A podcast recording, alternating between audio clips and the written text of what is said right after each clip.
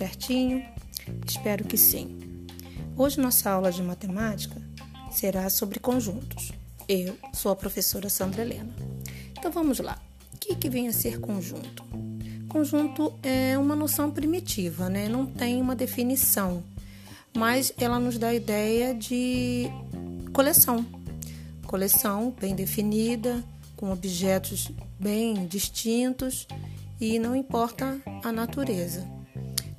Cada objeto dentro de um conjunto ele é chamado de elemento.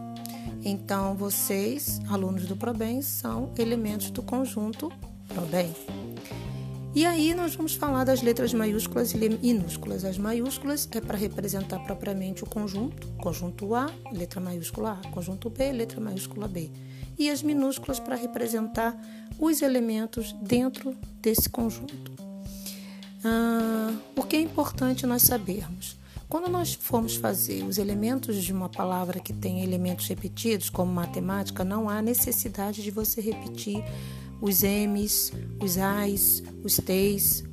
Um só é o suficiente para representar é, elementos desse conjunto. Não há necessidade de você repetir as letras. Daí nós vamos falar agora de uma relação de pertinência. O que, que vem a ser isso, né? Uma relação de pertinência. A relação de pertinência é quando eu digo quando um elemento pertence a um conjunto. E aí vocês vão ver no, na escrita qual é o símbolo de pertinência.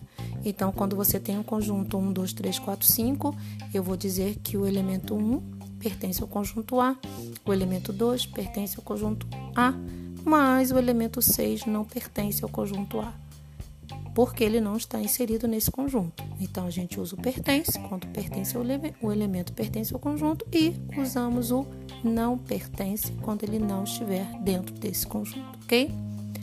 Daí nós vamos fazer uma representação através de um diagrama. E ele recebe o nome de diagrama de Venn. Venn, John Venn, foi um, um britânico do século XIX, que aperfeiçoou um diagrama que já existia em, 1700 e alguma coisa pelo, pelo Euler. Tanto que muitas vezes vocês vão ver diagrama de Euler-Venn, porque na verdade o Euler desenvolveu isso lá em 1700 e pouco, né? E 100 anos depois o John Venn é, melhorou, aperfeiçoou, né? Daí nós vamos falar também de família de conjuntos. Muito importante. Pessoal que vai fazer o IFES, muito importante. Por quê? Porque como é, você pode ter conjuntos, entre aspas, tá, gente? Dentro de um conjunto grande, se ele tiver entre chaves dentro de um conjunto, ele não ele não é um conjunto, ele é um elemento. Então, muita atenção nisso. Você teve chaves separadamente, ou dois, ou três, não importa, ele é um elemento dentro de um conjunto. Por isso que se chama família de conjuntos. Prestem muita atenção nisso, tá? Muita atenção no exemplo que foi dado. Depois vem a representação por propriedade. A representação por propriedade é quando você usa X como aquilo que você quer descobrir, o símbolo de tal que. Então eu coloquei dois exemplos aí. X pertence é, à América do Sul, é um país da América do Sul, não falei qual era. Então aí pode ser Bolívia, pode ser Venezuela, pode ser Brasil, né? Não disse quem era. Então, isso chama-se representação por propriedade. Na outra, eu coloquei X, tal que X é um planeta do sistema solar. Pode ser a Terra, pode ser Saturno, não falei qual é. Isso foi isso que eu falei anteriormente, é uma representação por propriedade. Outra relação importante é a, é a relação de inclusão. Está contido, contém, não está contido, não contém. Qual é a diferença pertence não pertence? Essa relação só é usada de conjunto comparado com outro conjunto. Então, eu dei um exemplo aí: conjunto A, 1, 2, 3. Conjunto B, 1, 2, 3, 4, 5.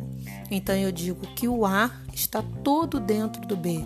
Então A está contido no B. Depois falo de conjunto unitário, que é um conjunto que tem um único elemento. Conjunto vazio é aquele conjunto que não tem nada. Olha a representação, ou entre chaves ou o zero cortado. Falei de conjunto finito, aquele que tem começo e que tem fim. E o infinito tem começo e não tem fim.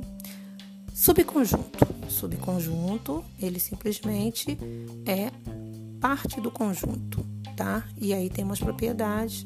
Depois falei do conjunto universo, que é aquele conjunto que eu vou tirar o conjunto que eu quero trabalhar, tem que estar dentro de um conjuntão. E depois os exercícios. Espero que vocês tenham entendido. Um beijo e abraços.